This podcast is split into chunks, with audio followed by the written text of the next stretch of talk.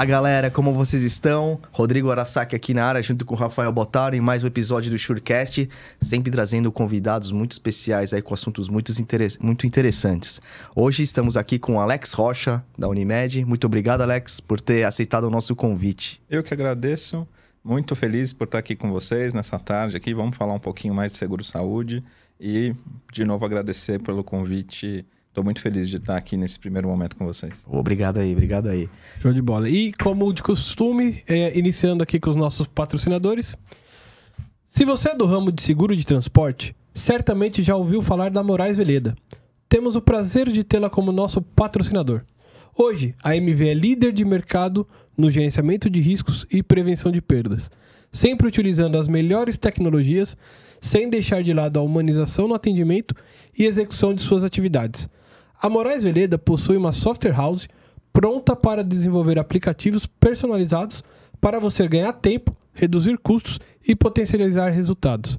A Moraes Veleda vai muito além das soluções habituais, utilizando sua experiência de 23 anos para estar à frente de suas necessidades. Lá, eles consideram que uma missão dada é missão cumprida. soquinho na mesa.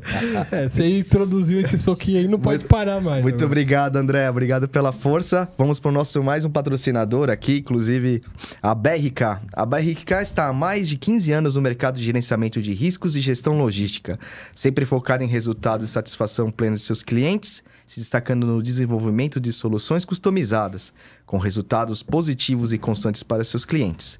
A BRK oferece soluções tecnológicas para mitigação de riscos de roubo de carga, tais quais monitoramento de veículos, inteligência aplicada aos processos de transporte, prevenção de acidentes e sistema de gestão logística.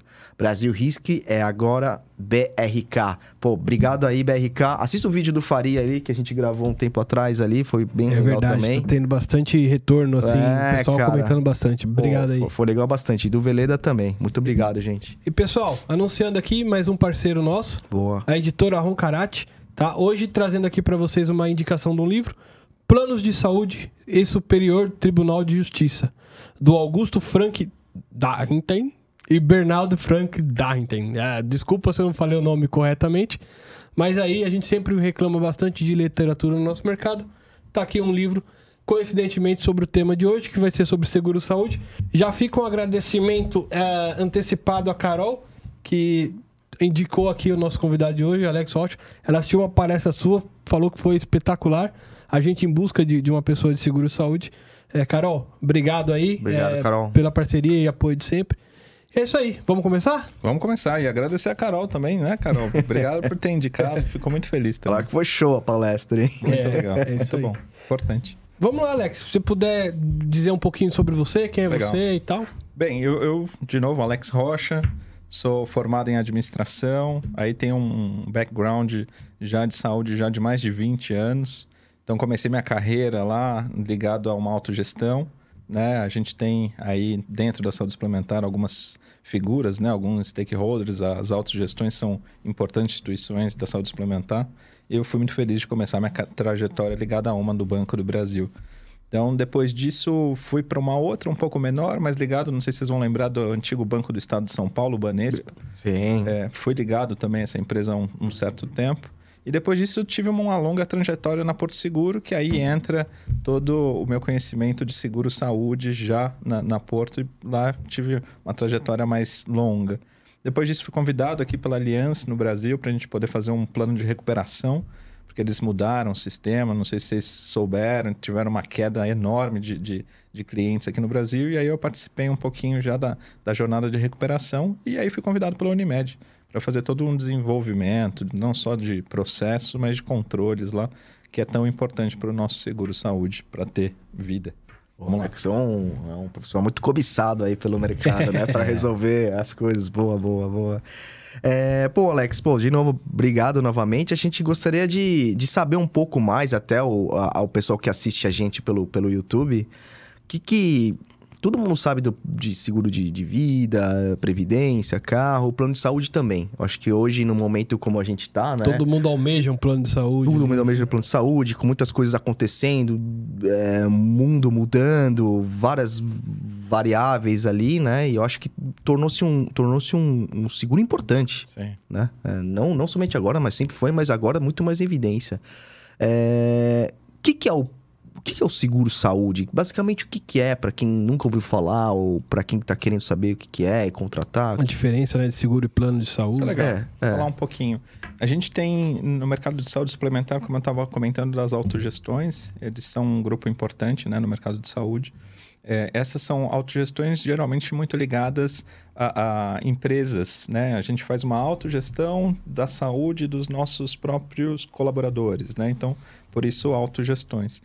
Aí, além disso, a gente tem as cooperativas médicas, por exemplo, a Unimed, né? A maior cooperativa de médicos do planeta aqui. E a gente tem também as, as operadoras de nicho, né? E aí a gente pode citar aqui, por exemplo, a GNDI, que é o grupo Notre Dame, né? Intermédica, agora com a junção com a Apvida, como uma grande operadora. E a gente tem as seguradoras, né? As seguradoras também com um nicho muito importante de mercado. A gente tem aí a Bradesco como a líder no mercado, depois a Sul América, e a Unimed em terceiro lugar nesse nicho. É legal destacar dentro desse, desse panorama que as seguradoras elas têm, por, por objeto do negócio delas, uma livre escolha que é um pouco diferente das outras, né? Quando a gente fala de autogestões, com as operadoras, as cooperativas, geralmente a gente tem uma rede restrita de utilização, seja de hospitais, seja de, de clínicas, laboratórios. Então, como a gente via lá no passado, imagino que muita gente que está assistindo a gente nem, nem saiba disso, mas antes era aqueles livrinhos, né? Quanto mais grosso o livrinho, mais possibilidade de a gente ter uma rede extensa de, de profissionais que a gente possa consultar. E na seguradora, de uma forma geral, o objeto de negócio dela é ter uma livre escolha. Então, além desse livrinho, claro, a seguradora tem também uma rede credenciada que ela indica esses profissionais, essas instituições. Ela também tem a livre escolha para profissionais particulares onde a gente tenha o reembolso dessas despesas com saúde sendo ressarcidas pela própria seguradora, né? Então, esse é o grande diferencial da seguradora para os outros planos que a gente vê no mercado de saúde suplementar.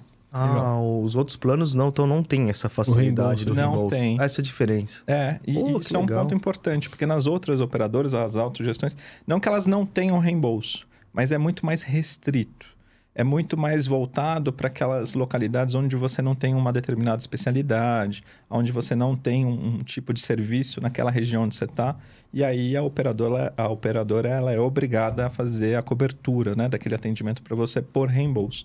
Mas aí numa tabela muito menor, num, numa valorização do seu ressarcimento menor do que a seguradora oferece. Né? A seguradora, de uma forma geral, vende isso, e as outros planos não. Entendi. É, a gente estava até conversando há um tempo atrás com, com um corretor, entre, entre outras coisas que ele vende, parte de benefícios, e ele comentou algo nesse sentido do que você falou da regionalização. Ah, às vezes você está vendendo para uma empresa X um plano de, de, de seguro lá, uma seguro, um seguro-saúde que é top, digamos assim, mas ele é muito regional em São Paulo. Você sai daqui, você não tem muita cobertura, e às vezes é uma empresa que é, é, tem filiais em diversos estados do país, você não está atendendo o cara corretamente. Você vê muito essa, essa erro de contratação, esse tipo de negociação no, no mercado? Acontece isso, viu? A gente, de uma certa forma, no caso da Unimed, a gente tem nossos planos nacionais, mas tem os planos mais regionalizados. As operadoras, de forma geral, elas tentam até para um, um.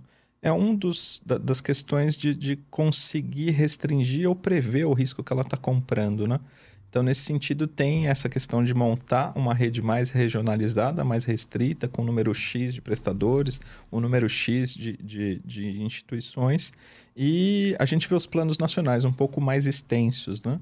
É, quando a gente olha para esse mercado, a gente sempre vê também essas empresas onde tem realmente plantas nacionais em outros estados e muitas vezes o, o, o é, a, o RH, né, o, principalmente o RH dessas empresas, incorre num erro, às vezes até infantil nesse sentido, de querer baratear e contratar principalmente onde está a, a, a, sua planta de maior é, visibilidade dentro do negócio deles. E aí ele incorre nesse risco de, de repente, ter problemas de cobertura, onde, de repente, só tem um escritório regional, seja lá no norte, no nordeste, porque aí você realmente vai ter um, um, plano regional muito mais voltado para aquela tua planta, para tua matriz. Né? Então, esse é um cuidado que todo mundo tem que ter na hora de fazer uma contratação nesse sentido.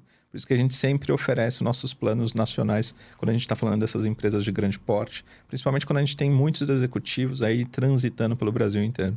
Hum. Alex, é uma, uma dúvida que eu tenho, né? É, e eu acho que muita gente também deve ter.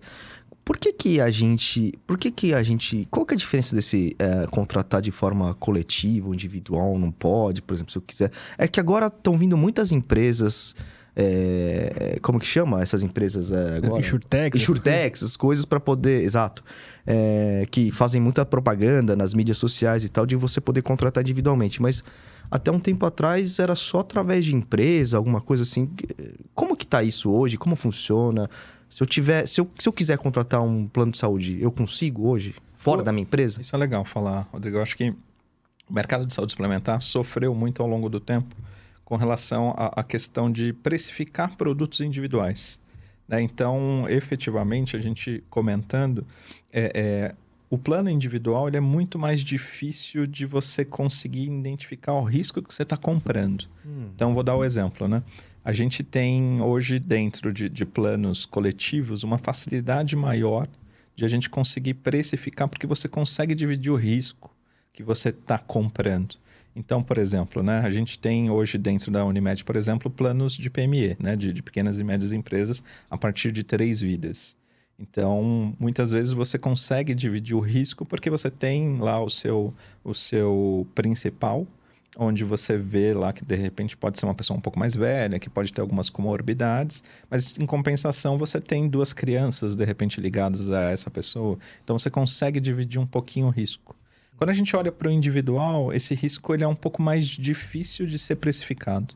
Até porque se você vai levar em consideração os gastos né, que você teve na sua história para conseguir precificar, muitas vezes você não consegue vender, porque fica realmente um preço maior do que efetivamente as pessoas têm condições hoje de pagar. Então, Hoje o mercado de saúde suplementar, até como há, sei lá, uns 10 anos atrás, antes essas operadoras e até as seguradoras vendiam planos individuais onde ela não, não, não tinha uma restrição de repassar um reajuste.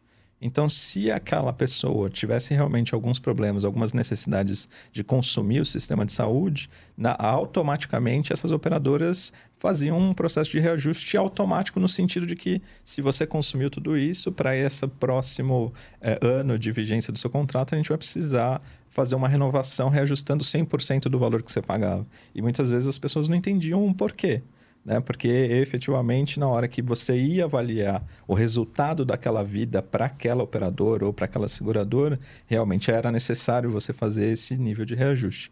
Mas aí entrou a nossa agência nacional, né, a ANS, para poder regular isso. Porque em muitas situações também a gente viu algumas má práticas de algumas empresas onde se aproveitavam dessas situações para reajustar valores ainda maiores do que aquilo que era necessário. Então, nesse sentido, a agência nacional ela restringiu e ela determina para o mercado qual que é o índice a ser reajustado.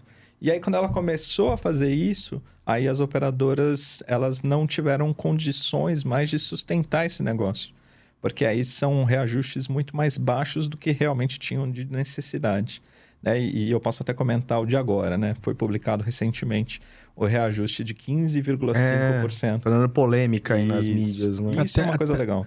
Desculpa, Alex. Até o Luciano Ávila, ele mandou uma pergunta é, justamente nesse sentido, que ele comentou, pô, tá tendo uns reajustes que parece que nos últimos 3, 4, não sei quanto tempo, o preço meio que quase que dobrou. É, é hoje tá mais é, negociável, digamos assim? Como é que tá? É, hoje o, o, movimento que as operadoras, as seguradoras têm feito é sair do mercado de, de, de, de saúde individual. Individual. É, é, muito difícil você conseguir realmente precificar e ter essa previsibilidade de custos, né? Mas é importante falar porque nesse ano a gente teve esse reajuste, foi recorde de 15,5% para as pessoas físicas, né? Para o plano individual. E muitas pessoas falam, ah, porque a, a, operadora, a seguradora é a vilã dessa história, né? Mas a gente tem que lembrar que o, o, o momento econômico, não só do nosso país aqui, mas de mundo, tem realmente nos desafiado de forma geral, né? Quando a gente vai no supermercado, a gente tem visto a alta dos alimentos, quando a gente fala do combustível, quando a gente fala de muitas questões, e o plano de saúde não seria diferente, né? E eu acho que vale muito a pena comentar que isso foi um ponto muito sensível para a gente. Porque em 2020, quando começou a pandemia, a gente foi muito desafiado na saúde, principalmente para assistencial, né? Para quem estava lá na linha de frente fazendo assistência da, da pandemia, para combater a, a, pandemia.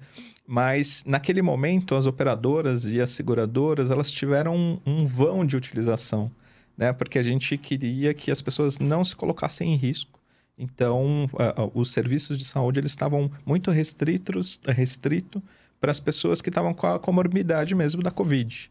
Né? Então, a gente sempre falava naquele momento de que não procurem o serviço de saúde porque há um alto risco de infecção pela, pela Covid-19. E naquele ano, a gente teve recordes de lucros das operadoras e seguradoras nesse sentido mas pela baixa utilização do, uhum. do, serviço de saúde como um todo. E aí, automaticamente, no ano de 2021, a ANS ela fez um, um, um reajuste negativo. E isso as pessoas pouco falam. Né? Não, foram, não foi muito divulgado. É, isso. não foi muito divulgado. Não dá, não dá, não dá audiência, né? É, não dá audiência. Então, no ano de 2021, as operadoras e as seguradoras não reajustaram seus planos, né? Elas, pelo contrário, tiveram um déficit de reajuste. Então, nesse sentido, quando a gente fala agora 15,5%, assusta. Mas se você levar em consideração o negativo, dois anos, né? dois anos, então faz um certo sentido. E aí, de novo, vem a questão de, de a gente dar Ibope, né? Ter é. a, a, audiência. Então, nesse sentido, é o que a gente tem sempre tentado falar em todos os fóruns que a gente está, que é realmente um, um, uma questão de, de comunicação mesmo para todo mundo. Esse, é. esse reajuste, desculpa, Rafa, esse reajuste está ligado à inflação, a essas coisas ou sinistralidade? Acho que é legal para todo mundo ter ciência, né? Eu acho que em 2020, principalmente com a entrada da pandemia, a gente teve uma situação bem diferente do que a gente tinha no, no sistema de saúde suplementar. A gente teve pouca utilização né, de, dos nossos clientes ao sistema, até porque a gente tinha a orientação para ficar em casa. Né? Então, naquele ano de 2020, era só destinado realmente para o combate da pandemia. E o que aconteceu com isso? Né? Então, a gente teve um vale de utilização dentro dos planos e das seguradoras de uma forma geral. E o que aconteceu foi que em 2021, a ANS ela soltou um índice de inflação menor, inclusive é, foi deficitário, na verdade, né? foi, se eu não me engano, menos 8,9. Pela primeira vez na história, a gente teve um índice negativo. Então, a gente não teve reajustes no ano passado. Só que aí agora, olhando né, para o crescimento da sinistralidade é, dos custos de uma forma geral, a gente viu a necessidade nesse ano de recompor os dois anos que tiveram aí, de 2021, agora em 22. Então, dá uma falsa impressão de que agora, sendo o maior reajuste da história, né, fosse um, uma questão de ser a operadora mais vilã né, nessa relação com o cliente de uma forma geral. Mas pouco foi dito que o ano passado a gente teve um índice negativo. E isso está muito relacionado a realmente a um resgate da utilização. Né? De uma forma geral, a, a, o sistema de saúde suplementar fez uma recuperação daquilo que perdeu em 2020 e 2021 porque o sistema de saúde estava mais voltado para o combate da pandemia. E claro, né, com a inflação de tudo que a gente tem hoje, né, dos mercados, dos combustíveis, o nosso real desvalorizado frente ao dólar e muitos dos insumos em saúde são muito vinculados ao dólar, né? Isso aumentou. É. E naturalmente veio a inflação. Só para dar um exemplo para vocês, a partir de agora, dia 1 dos seis, seis novos tratamentos quimioterápicos foram liberados pela agência. Isso naturalmente vai encarecer o nosso plano ou o nosso seguro saúde. Né? E esse é um ponto que às vezes as pessoas elas não têm noção disso. E é importante da gente comunicar. Vai então, ter coberturas ali que não estava prevista na contratação, basicamente é isso. Né? Exatamente né? isso. E aí, naturalmente, de novo, a gente está falando de quimioterápicos. São, são drogas que são muito negociadas com base do dólar. E com um dólar alto como a gente está, naturalmente isso encarece. É claro, né? A gente sabe que não é todo mundo que necessita de um tratamento como esse. Mas como a gente fala do seguro, por exemplo, que é mútuo, naturalmente todos pagam, né? Isso é um ponto muito importante, porque às vezes as operadoras, seguradoras são as grandes vilãs. Né? E as pessoas elas tendem a ter esse olhar falando ah porque a seguradora sempre nega um tratamento ou sempre impõe dificuldades para acessar um serviço de saúde e às vezes até pela própria discussão de, de, de renovação com ajustes ou reajustes nos seus valores de forma acentuada. Mas é natural que quem paga, né, somos nós, pessoas físicas, os donos das empresas, os empreendedores, uhum. e que, de novo, né, ainda que, que de repente de uma certa forma, a população enxergue as seguros ou as operadoras como grandes vilãs, imagine a gente fazer as contratações de forma particular desses serviços de uma forma geral. Ah, Sai muito mais caro. Então, é, esse é não, é um grande ponto para a gente. Tem diferença de negociação aqui, é, nesse ponto? Ah, o individual eu tenho que reajustar conforme tabela do INS. No corporativo, não. É uma negociação é, operadora e empresa. É, hoje é, o individual é regulado pela INS e a gente tem que praticar ao máximo aquilo que ela impõe para a gente, que nesse último ano foi 15,5. Agora, quando a gente está falando da PME, né, de pequena e média empresa, e quando a gente fala dos grandes grupos, aí entra uma negociação. Né? A gente tem, claro, dentro do, do pool de risco, nesse sentido dos grandes grupos, a gente faz toda uma precificação de acordo com o perfil daquela empresa. Então, vou dar o um exemplo. Se a gente tem um, um, uma indústria vou falar das indústrias automobilísticas, a gente já tem um perfil mais adequado de consumo para aquele público. Hum. Né? Então ali a gente tem ali os nossos preços por faixa etária. Né? De acordo com a faixa etária dos titulares ou dependentes, a gente tem um custo diferenciado para cada um deles. E aí, dentro desse programa de reajuste, caso tenha renovação, aí você consegue fazer isso de acordo com aquilo que foi utilizado. E aí você faz e parte para uma negociação com com um estipulante de uma forma geral. Ô Alex, existe exclusões, por exemplo, você deu o exemplo da indústria automobilística, mas, por exemplo, uma empresa de que fabrica asbestos, assim, né? tipo, vocês... É um risco excluído, amianto, essas coisas, tipo... É, não, não há um risco excluído nesse sentido. Há um, preço. um agravo. Ah. Né? A gente agrava o preço porque há um risco do negócio por onde ele, ele tem né, seus, seus negócios de uma forma geral. Então há um ah, agravo. Entendi. Né, até pelo, pela, pela natureza do serviço. Ah. Mas não, não há uma exclusão nesse sentido. Tá, entendi. Eu. Não, eu ia falar, e fraude? Eu imagino que deve ah, ter legal. muita fraude no seguro saúde, assim. A gente tava, eu tava participando de um treinamento recentemente sobre seguro de vida, seguro que tem aquelas coberturas que o cara vai lá e se mutila para receber. É. E no saúde, como é que funciona isso aí? Isso é muito legal comentar também. Eu acho que esse é, é muito importante até para conscientizar todo mundo. A, a, gente tem muitos exemplos aqui. Eu, eu, ficaria um dia todo, eu acho que vale até a pena a gente marcar um dia só de falar de Com certeza. Muito legal. Vamos treinar a galera. É, é. é, mas é muito legal porque, como eu também atuo lá na, na Unimed com seguro de vida, seguro também de, de outros ramos, a gente tem vários tipos de fraudes, e inclusive esse que você comentou de mutilação, né? De, de, de mas a gente fala em vidas até de mortes certo. que foram encomendados só para a gente conseguir ter lá o ressarcimento, né? A, a questão da, da, do, da pólice sendo cumprida pela morte. Beleza. Agora, no saúde, a gente fala muito de desperdício, né? A gente... É, a fraude a gente até fala com cuidado, para a gente não, não, não cair em algumas ciladas. Mas a gente tem de, de várias naturezas. Primeiro, falando do, do, de desperdícios de forma geral. Esse é um ponto muito importante, porque a gente fala sempre da questão do mútuo, né? no seguro, por exemplo. Né? Essa questão do multa é muito importante porque isso, de uma certa forma, as pessoas não têm muita consciência, né? O produto ele é precificado, mas muito com base na frequência que, de uma certa forma, aquela operadora, aquela seguradora, ela tem dos seus associados, dos seus beneficiários de forma geral, dos seus segurados, né? Então, ela olhando para a tua frequência, mostrando ali efetivamente dentro de uma faixa etária o quanto aquela faixa etária gasta, ela vai lá e chega numa precificação para poder oferecer isso no mercado. Legal. E aí, quando a gente olha para desperdício, esse é um ponto muito importante. Eu gosto muito de falar disso, porque lá na, na Unimed e em outras operadoras e seguradoras que eu passei, eu gosto muito dessa questão de controle, né? E, e invisto muito em inteligências artificiais, em algoritmos, em modelos, para a gente poder ir buscando essas anomalias, vamos dizer assim. E, e a gente fala muito, por exemplo, quando a gente fala de laboratórios a gente vê a utilização, muitas vezes, de exames que não tinham necessidade de serem feitos, né?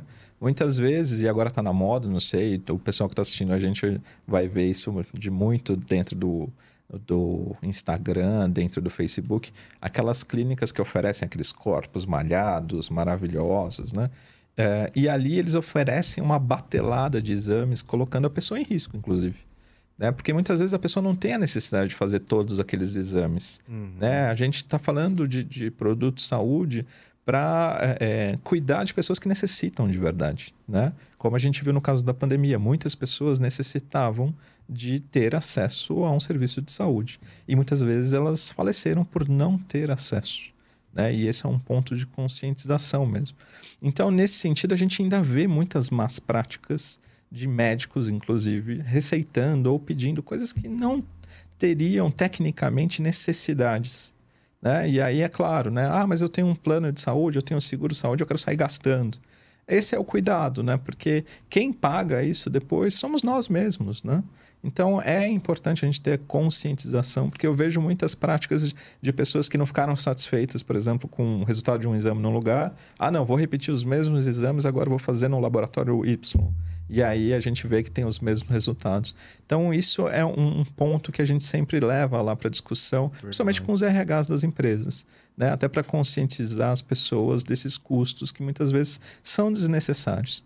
Mas o, do nosso foco de fraude, principalmente no reembolso, ainda a gente se depara com muitas más práticas, né? E, e eu acho muito legal isso, porque o, o, a gente evoluiu muito, principalmente com a pandemia, com essa questão da, das inteligências artificiais, essas questões de inovação que nos ajudam muito a fazer a regulação dos sinistros de uma forma geral. E, e a gente vê vários exemplos. Né? vou dar o exemplo mais clássico no seguro saúde que a gente estava comentando um pouquinho antes aqui, que é o próprio médico né, separar e dividir o reembolso, é, o recibo do reembolso em duas. Ou seja, a gente vai numa clínica particular e aí a consulta é mil reais, mas seu reembolso é só 500. Eu, não, pode deixar. Eu vou fazer dois recibinhos para você com diferença de 30 dias e, e, efetivamente você vai ter o reembolso total da despesa. Isso é uma prática, isso não uhum. pode acontecer. A gente tem que falar disso. Isso é antiético, né? Isso é crime, inclusive. Né? Não há. E, de novo, gente, é, é, é muito. É, tem que ficar muito claro para todo mundo que quando a seguradora, a operadora ressarce isso, depois isso vai ser reajustado no teu próprio plano. Quem paga somos nós mesmos, né? Tá se enganando. Tá se enganando. E a gente tem que combater isso, né? Então, de uma forma geral, a gente faz muito esse, esse papel na seguradora. E, e, a gente tem outros exemplos, né? A gente pode falar de, de recibos é, fraudados no sentido de mudar a data. A gente vê profissionais também, médicos ou outros de saúde, onde para continuar fazendo tratamentos, porque tem dentro do nosso rol algumas limitações. Vou dar o exemplo das psicoterapias, que hoje em dia, inclusive, estão muito altas, né? A gente tem lá uma cobertura de 16 sessões no ano, e aí, de repente, para não acabar aquele tratamento, a gente vai desdobrando os recibos nos dependentes. Mas você vê que é quem está fazendo a terapia, o tratamento, é o titular, por exemplo, né? Então a gente vai percebendo e a gente vai amadurecendo os nossos controles em cima desses tipos de comportamento. E a gente vai discutindo com os RHs das empresas. Esse é um ponto muito importante de a gente falar. Né? A partir do momento que é diagnosticado esse tipo de situação, a gente vai falar com o estipulante. A gente vai falar, ó, aqui está todo diagnosticado que foi utilizado um, um recibo fraudulento ou uma nota fiscal. Isso é discutido com o RH da empresa. E o RH da empresa, a partir do momento que perde a confiança no seu colaborador, fatalmente há um desligamento. Né? E muitas vezes, como eu já participei de alguns encontros com empresas grandes aqui no país, de justa causa, inclusive. Será que vale a pena? Né, é. fazer um e processo eu, desse? Eu acho que além, além dos RHs das empresas, eh, eu acho que também deveria ter uma campanha com os próprios médicos, assim, né? Que ou as clínicas, né? Não sei se há essa possibilidade, mas algum tipo de campanha para que isso seja É. Né? Não, não, não, não divulgado, não. Né? Ó, eu consigo, né? Até Entendeu? pegando esse gancho do médico. Eu fiz um curso alguns anos atrás relacionado à saúde também, que é um dos fatores que foram apontados no curso de desse agravo de, de, enfim, do preço é que às vezes o médico ele te indicava esses exames que você comentou às vezes exagerados, Você sempre falou disso. porque a- a- a- ele poderia ter uma comissão entre aspas do laboratório que lhe indicasse ali. Isso ainda existe? É, é verdade? Antes, a gente ainda tinha isso de uma forma muito aberta, né? É, E não só nessa, no teu exemplo dos laboratórios, mas a gente via muito a prática na, na- no consumo de OPMEs, né? principalmente de órteses, próteses. E isso é muito legal da gente falar também. Havia-se muito lobby. E não que não tenha, né? Hoje tem, né? E esse é um ponto importante. Agora, o curioso é que antes, eu não sei se vocês vão lembrar, a gente teve algumas matérias de Fantástico, Jornal Nacional, de máfias da- de próteses. Puta, eu lembro disso. Máfia dos sanguessugas lá, dos vampiros. De reutilizar prótese também, Tudo né? isso. Bizarro. Não, e operar pessoas sem necessidade nenhuma É. para poder implantar e às vezes acabando com a vida da pessoa Tá maluco. para poder utilizar o material e com isso ter uma parte é, ressarcida pelo, pelo próprio fornecedor. A gente via práticas de que esses fornecedores ou laboratórios levavam médicos para a Europa em viagens inesquecíveis. A gente via cruzeiros maravilhosos bancados por essas próprias empresas, né? Como uma práticas mesmo. E nesse sentido, a gente veio se aperfeiçoando ao longo dos anos, né? Hoje a gente faz muita avaliação, principalmente muito técnica, para ver se tem essa necessidade de fato, né?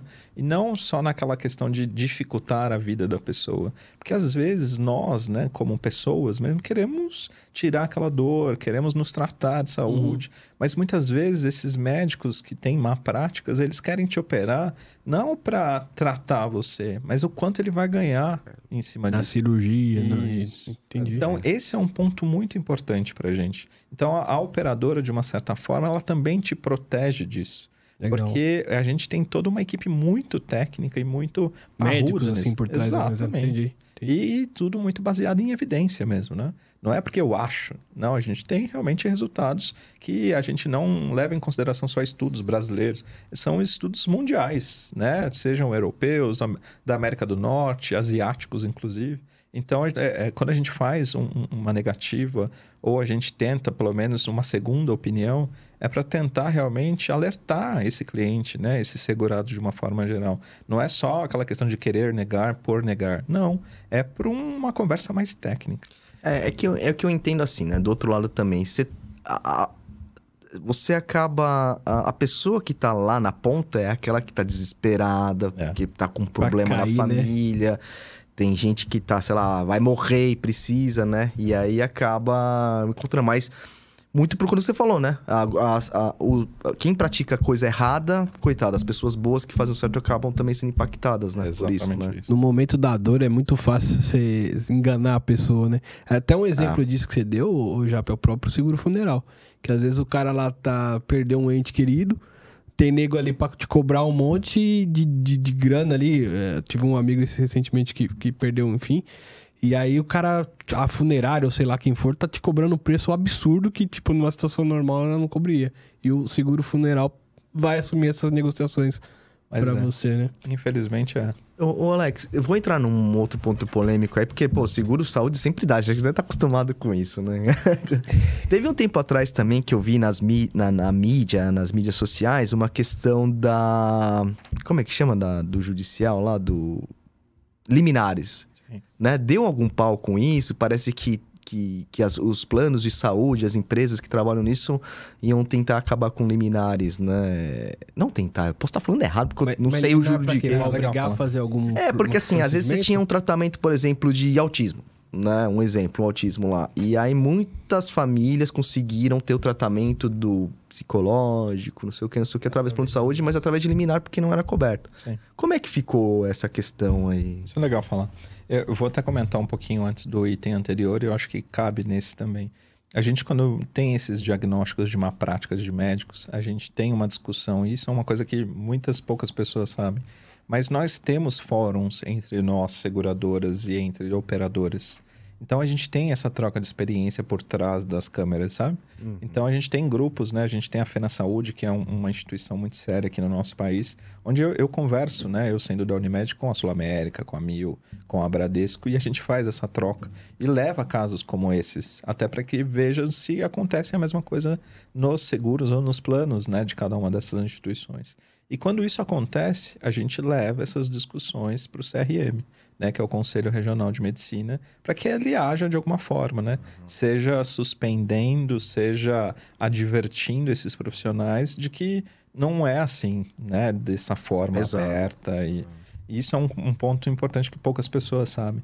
E, e, essa questão do judicial também é uma outra questão que a gente precisa debater muito no nosso, na nossa saúde suplementar, porque a gente vê uma indústria disso. Né? Muitas vezes as, as, operadoras e seguradoras, por um trabalho sério, técnico, fazem um, uma avaliação técnica da necessidade para liberar ou não aquele procedimento ou aquele tratamento.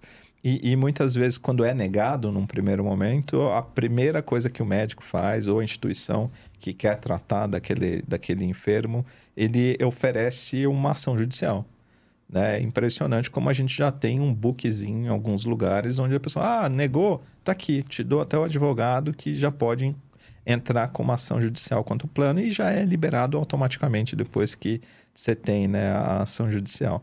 Esse é um ponto que a gente precisa discutir muito. Né? Eu acho que no, na saúde suplementar como um todo, isso virou uma fábrica, isso virou uma indústria né, de liminares para a gente ter acesso a serviços de saúde ou esses tipos de tratamento. Isso é um, um ponto importante, a gente vem discutindo isso com, com o judiciário, é, e isso é um ponto muito legal de falar, porque o juiz que está ali, ele não conhece tecnicamente. Ele sabe que a pessoa está passando por uma enfermidade e ele, por não ser médico, por ele não ser técnico, a primeira coisa que ele vai fazer é autorizar. Porque, vai no coração, né? É, porque o que, que vai acontecer? Se há algum risco à vida, ou se há algum prejuízo à saúde, ele não, ele não vai nem pensar, ele vai falar que está autorizado. Ele não vai arcar com a consequência de, de repente, um, uma pessoa tiver algum prejuízo e ele, ele vai sempre autorizar. Hum. São muitos poucos juízes que levam em consideração isso da parte mais técnica. Uhum. Né? Porque quando a gente vai lá para discutir judicialmente, a gente leva toda um, uma expertise técnica para ser discutido. E aí, quando você falou da TEA, né, e a gente está falando do, do, dos tratamentos ABA, principalmente dos autistas, realmente antes a gente não tinha esse tipo de tratamento mais dedicado aos autistas. O autismo é, é complexo. Né? Quando a gente fala de um autismo, a gente tem vários níveis de autismo, né? desde os mais simples até os mais complexos. Quando a gente fala de autismos mais complexos, esses tratamentos eles já é, eram, de uma certa forma, considerados, mas não com o nome como é dado hoje, né? através dos tratamentos do ABA, como a gente tem ouvido muito falar. Uhum. Porém, é, é, hoje o que a gente estava discutindo muito era, a, de novo, a industrialização deste tipo de tratamento.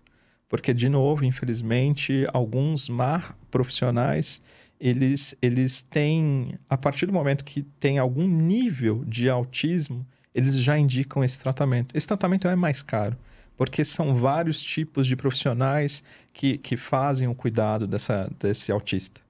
E esse é um ponto muito importante, porque isso é mais caro mesmo. Né? A gente precisa ter vários profissionais dedicados e especializados no autismo para poder tratar seja criança, seja o adolescente ou adulto, né? E esse é um ponto importante, porque isso é um pouco mais caro. Então, a gente, na, naquela discussão, a gente também queria saber, para até, de uma certa forma, limitar, né? Quais são os níveis? Quais são os limites? Né? Porque se a gente não tem uma limitação, aí fica um mar aberto, né? E é muito engraçado isso, porque eu, eu vi alguns casos, inclusive, judiciados, né? Eu, na minha época, né? Eu tô com 40 anos, é, mas eu já tinha um problema na minha sala de aula porque eu não conseguia parar quieto. Né? Então eu tinha um déficit de atenção, de uma certa forma. Eu era inquieto. Mas aí todo mundo falava, ah, o Alex dá trabalho aqui na sala de aula. e Mas depois eu concentrava e tinha minha aula. Então eu via isso várias vezes, não só eu, mas meus colegas, e isso na nossa época era uma coisa normal. Uhum. Hoje, uma criança que tem um certo déficit de atenção já é considerado um autista, né? Então, calma lá, não é assim, né? Tem que ter toda uma avaliação técnica por trás disso. E aí entra essa questão da judicialização por causa dessa discussão mais técnica do nível de autismo que de repente pode ter uma criança uhum. ou um, um, adolescente, um adulto. Então é, era só mais esse cuidado porque a gente viu uma industrialização de novo. E é muito legal falar disso, Rodrigo, porque assim, o que, que aconteceu? 2020, a gente veio a pandemia, a gente teve todo o nosso sistema de saúde voltado para o combate à pandemia. Legal. Todos os serviços de saúde né? desde os mais simples aos mais complexos. E os profissionais de saúde, eles também ficaram dedicados a combater a pandemia. Né? A, a gente teve isso. E aí, em 2021, a gente viu uma recuperação, mas muito tímida ainda, porque a gente ainda estava num pico de, de pandemia. E aí, em 2022, a gente, graças a Deus, está aqui hoje sem máscara. A gente tem, graças às vacinas, né, tão contestadas aí no começo. É, hoje a gente está voltando à nossa vida normal. Tá certo que a gente está vendo o aumento de novos casos da pandemia. Mas é, é, o que eu queria comentar é que muitas pessoas perderam receitas. Uhum. Né? Não só no mercado de saúde, mas de uma forma geral. Né? A nossa economia, de uma certa forma, sofreu um impacto. E os profissionais de saúde não são diferentes disso né, aqueles profissionais de saúde que não estavam na linha de frente da, da pandemia e foram muito também impactados por perdas de receitas. E o que a gente tem visto é que eles querem recuperar. Então a gente só tem que tomar cuidado com isso. Né? O que é justo é justo, tem que ser liberado sim, tem que ser utilizado sim, mas tem que tomar cuidado com essas más práticas, porque infelizmente, principalmente no nosso país, né, do jeitinho que a gente sempre fala do brasileiro, a gente tem que tomar alguns cuidados para não incorrer em erros. Deixa eu te fazer uma pergunta, boa, boa. Alex. Vamos, vamos pensar assim, sei lá, alguém que tem uma, alguma comorbidade grave, seja ela qual for, ela trabalha na empresa A. Ela recebeu uma proposta da empresa B. Ela pode fazer essa transferência tranquila ou geralmente quando ela vai para uma empresa B tem lá as carências, tem alguma coisa do tipo que pode ela tem que observar antes de tomar essa decisão? É, esse é um ponto importante. A gente tem, que nem, por exemplo, né? É, é, a gente tem dois momentos aí. Vou falar dessas duas situações. Vou uhum. falar da empresa que contrata um plano de saúde e na hora que ela vai renovar, ela vê que está muito caro a renovação, né? O pedido de reajuste pela operadora e ela quer mudar. Aí a gente tem um quadro de funcionários lá dentro dessa empresa, onde alguns desses funcionários eles vêm fazendo um determinado tratamento. Legal. Quando a gente tem este tipo de profissional, né, onde está fazendo algum tipo de tratamento, primeiro ponto, será que ele vai conseguir dar continuidade do tratamento dele porque a rede que é oferecida, a rede de profissionais que é oferecida pela essa nova operadora tem os mesmos profissionais? Esse já é um primeiro ponto. Uhum. Né? Porque de repente você pode romper ali um tratamento muito importante de alguém que está tendo cuidados. Perfeito. E aí você pode ter que recomeçar tudo do zero esse tratamento. E isso é um ponto importante. Agora, nesse outro sentido, é assim: você também tem a questão de você é, ter, de acordo com as nossas regras, as DPS sendo preenchidas né? Você lá justificando que aquele profissional ele tem essa comorbidade, tem essa necessidade, e aí você tem um agravo disso. Né? Então, na hora que você entra, a operadora, a seguradora, ela tem o um conhecimento desse risco, então ela sabe que ela vai gastar mais com este esta vida, né? esse, esse profissional. Então, há um agravo. E aí a questão da carência ela cai. Tá bom. Então, esse é um ponto importante, né? Porque às vezes as pessoas, ah, será que eu vou mudar e aí eu vou perder, vou entrar em carência? Ela tem um agravo, né? Quando a gente está falando de principalmente essas comorbidades mais graves, isso não há carência, né? A gente só tem essa questão do agravamento. Entendi. Ou seja, o custo é um pouco maior para a gente conseguir suprir essas despesas. É, eu até passei um pouco por isso quando eu mudei de empresa recentemente, porque minha esposa estava grávida. Não era uma comorbidade, né? é. né? Mas, mas foi uma coisa que eu me preocupei bastante, porque já estava tudo planejado, o parto, com o é. profissional, com o hospital. E aí, tipo, o profissional que tinha cobertura aqui não tem cobertura lá. É. Aconteceu bem isso que você falou. Mas a gente ajustou. ajustou. Deu um jeitinho. É. E, e deixa, uma outra coisa que também aconteceu comigo, o, o Alex, e, e, geralmente é uma crítica, entre aspas, que eu vejo no, mercado, assim como plano de saúde, é o atendimento do profissional credenciado ali. Legal. Em que sentido? Meu filho nasceu, precisou ficar na UTI lá um tempo, aí precisou de um médico específico lá por, por um probleminha lá que ele teve. O, o, é, na hora lá, eu entendia de nada, né? A, a enfermeira lá na emergência assim, falou: Você que. Como que é que ela falou? Você quer retaguarda de não sei do que? Do plano? Eu, eu só falei, é, eu só falei assim, ó, é, eu não entendi nada que ela perguntou. É, agora, depois eu fui entender ela era a retaguarda do plano ou a retaguarda do hospital. Eu só Sim. falei ela, pegou a retaguarda do plano. Sim. E aí ela falou: Ó, já falei com o médico do plano, ele vai chegar a tal hora, sei lá. Ele não chegou aquela hora não me deu retorno. E aí falou que ia, tipo, quando chegasse, ia pedir pra eu descer lá na UTI, porque foi bem no parto, né? Então eu ainda tava internado com a minha esposa ali. É... Ele não me chamou para conversar, me ligou correndo, já no carro, indo embora. E aí depois veio no outro dia, conversou comigo rapidamente, eu entendi bolhufas que ele tava falando. Aí ele falou, ah, mas eu só lembro que... Ah, amanhã já deve ter alta já. Pra mim, o que gravei é isso, é o popa, então tá tudo bem não tava tudo bem, ele continuou ruim, mais né? um dia. No fim, ele ficou oito dias na UTI. Eu sei que chegou uma hora que tinham pedido uma segunda tomografia. E aí, Alex, eu acho que minha semblante tava assim, muito ruim. Porque uma pessoa passou por mim e falou: O que, que tá acontecendo? Aí eu expliquei assim, ela, não, mas assim, tomografia para bebê é arriscado por causa disso, por Radiação. É. é. Conversa com esse médico aqui. Obviamente, o médico fora do plano o atendimento foi totalmente diferente. Me explicou no detalhe, tudo certinho, tá foi lá. E assim, eu agradeço a doutora Milton até hoje, porque, enfim, deu paz no nosso coração, resolveu, graças a Deus meu bebê tá bem hoje. Graças a Deus. É, mas foi fora do plano, custo altíssimo. Sim. Isso é legal falar. Enfim. A gente tem outros exemplos como esse. E esse é um, esse eu acho que é um dos nossos desafios. A gente na Seguros, esse é um ponto bem legal da gente falar é diferente dos planos de saúde, né? A gente tem, até pelo objeto do negócio, da livre escolha, a gente não pode ter serviços próprios, né? A seguradora, ela é vedada disso. É claro, ela pode, como algumas seguradoras fizeram, montar uma nova empresa e, de repente, montar serviços próprios.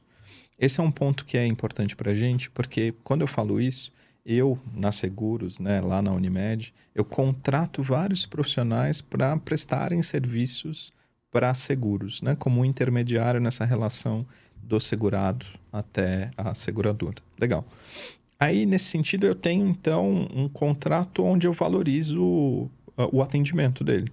Né? Então, uma consulta, um atendimento como esse, custa isso, custa aquilo, até para a gente conseguir precificar, né? ter o risco já medido.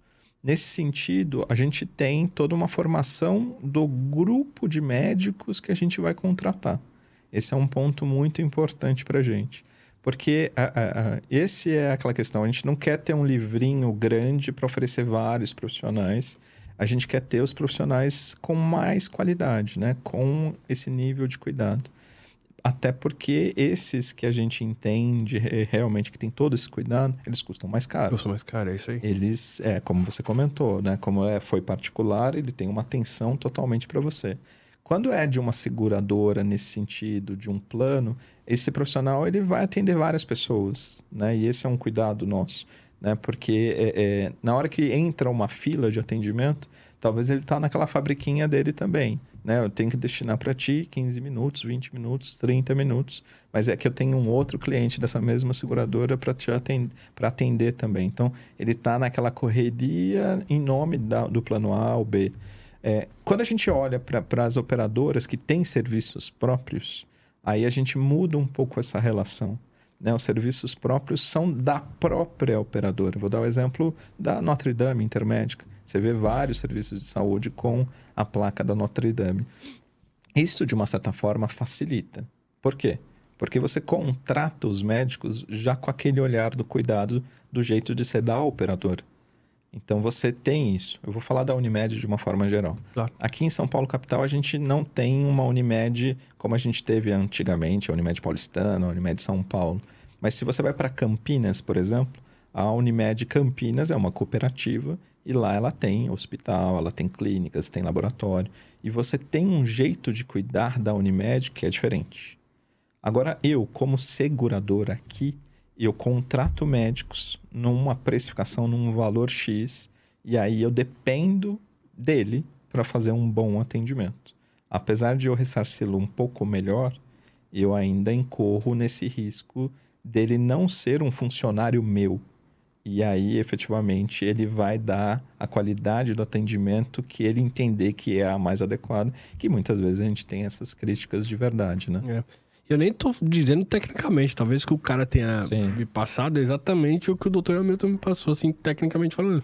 Mas assim, o cuidado, É, assim, é diferente. entendeu? É, foi, foi, foi bem. Enfim.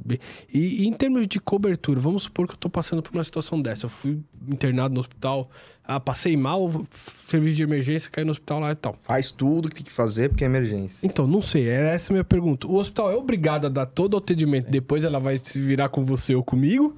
Ou não, vai brigar, ó, isso aqui tem cobertura, isso aqui não tem, vamos conversar aqui, vamos negociar aqui. E você tá- morrendo. É, É. como é que funciona na é legal. prática? Isso é bom, isso é bom falar.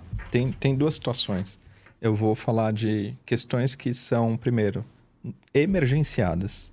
Né? Ou seja, você entrou pelo pronto-socorro porque você estava com uma dor de cabeça, um- uma dor de estômago, alguma coisa nesse sentido. E ali o hospital ele pode ver uma oportunidade. E aí ele falou: ah, de acordo com o meu protocolo, eu preciso transformar você numa emergência. E há uma discussão técnica entre operadora, seguradora e esse hospital, porque muitas vezes esses protocolos não são defendidos tecnicamente. Ok. Agora, quando há uma emergência de verdade, aí efetivamente a, operadora e a seguradora apoiam nesse cuidado. Então a gente tem toda a indicação lá que então você precisa ser cuidado de uma forma urgente.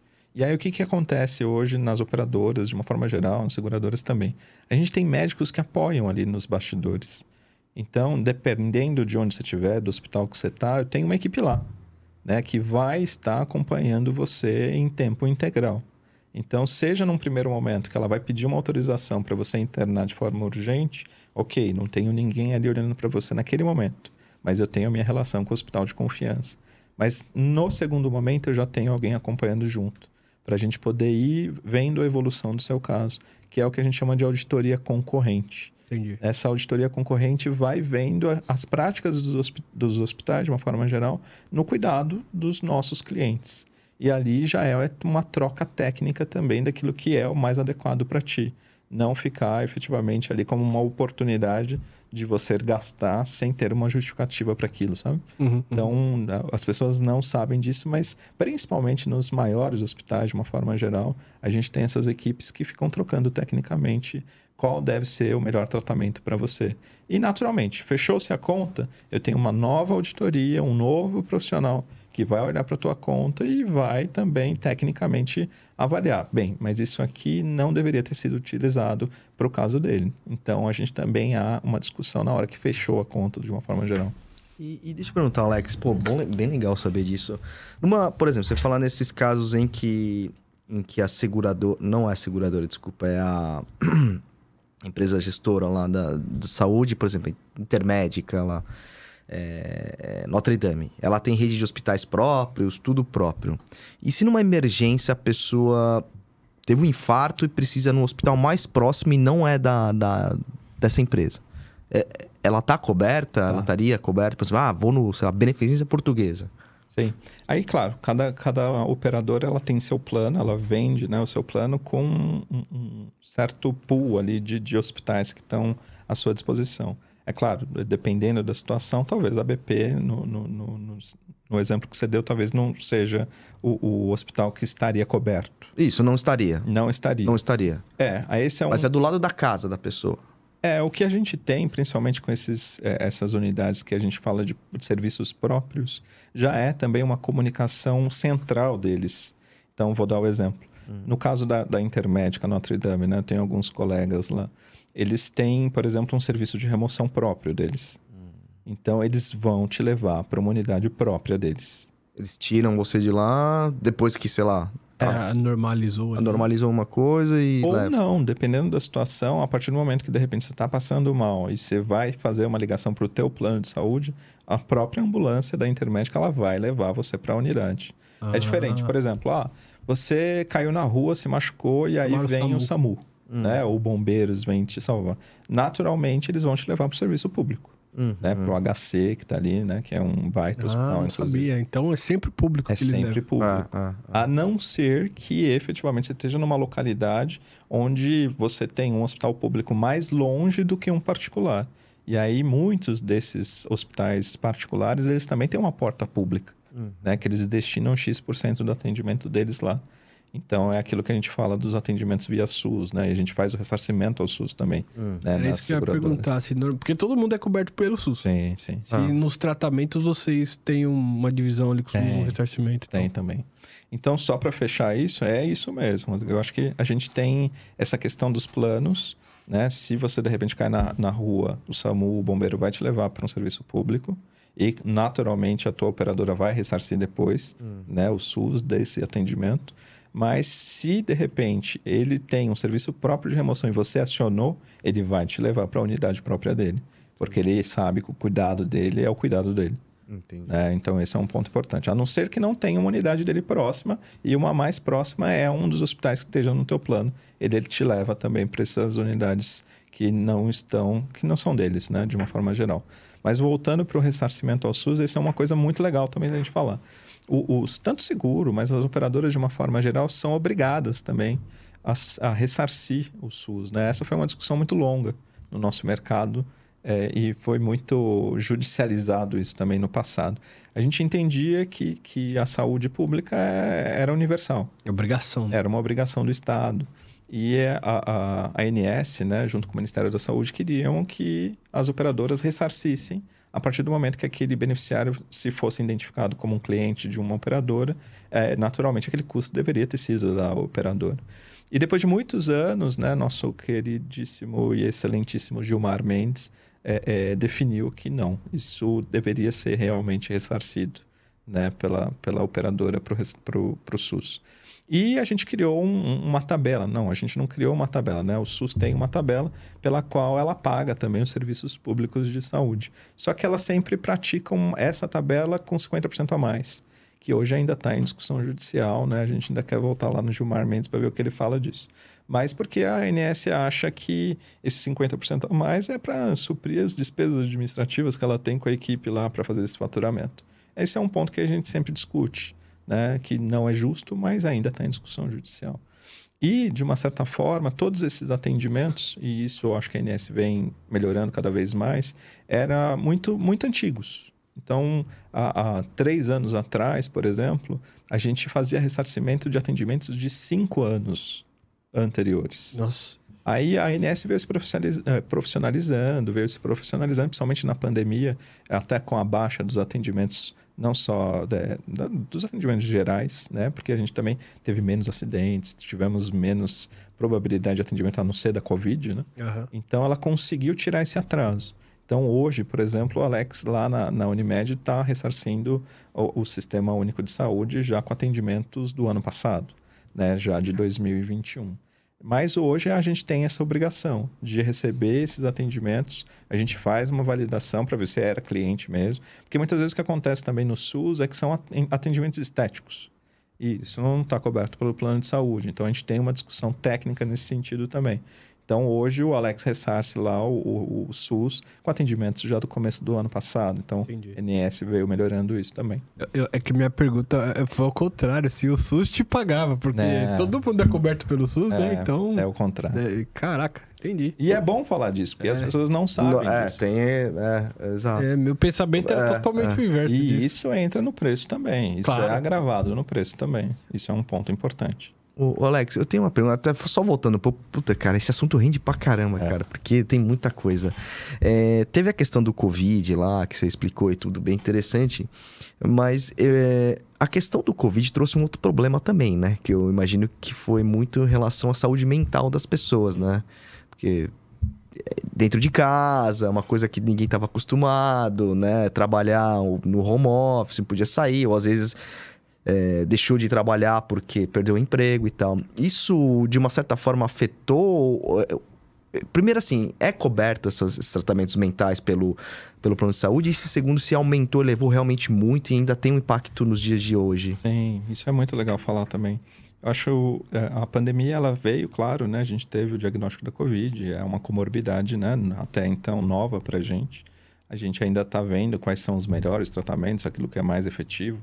E até a gente chegar minimamente num tratamento mais adequado, a gente gastou muito dinheiro para a gente poder né, controlar e ver o que, que era o mais importante para esses tratamentos. Legal. A gente teve já um aumento de custo de uma forma geral, só para conhecer exatamente qual que é o melhor tratamento. E aí, o que, que a gente vem se deparando? Vou falar desse ano, da sinistralidade de forma geral, as seguradoras e as operadoras. Esse tem sido um ano muito desafiador para a gente. Muito desafiador. A gente está com alta de sinistralidade em todas as empresas, né? A, a, mesmo aquelas que a gente tinha das sinistralidades mais baixas no mercado, hoje elas também estão tendo muita dificuldade de fazer esse controle. E aí a gente já falou aqui do rol, né? A gente falou dessa questão do aumento de, de itens que são cobertos pelo plano e, naturalmente, isso encarece um pouco mais. E aí, o que, que a pandemia trouxe para a gente? Além do custo da própria pandemia, do custo da Covid, né, para o tratamento da Covid, a gente teve outras comorbidades associadas. Primeiro, né, a gente ainda está falando de uma doença nova. A gente ainda não sabe o que, que ela vai trazer de resultados para a gente. Mas o que, que a gente já viu dentro dos planos de saúde? outras doenças relacionadas.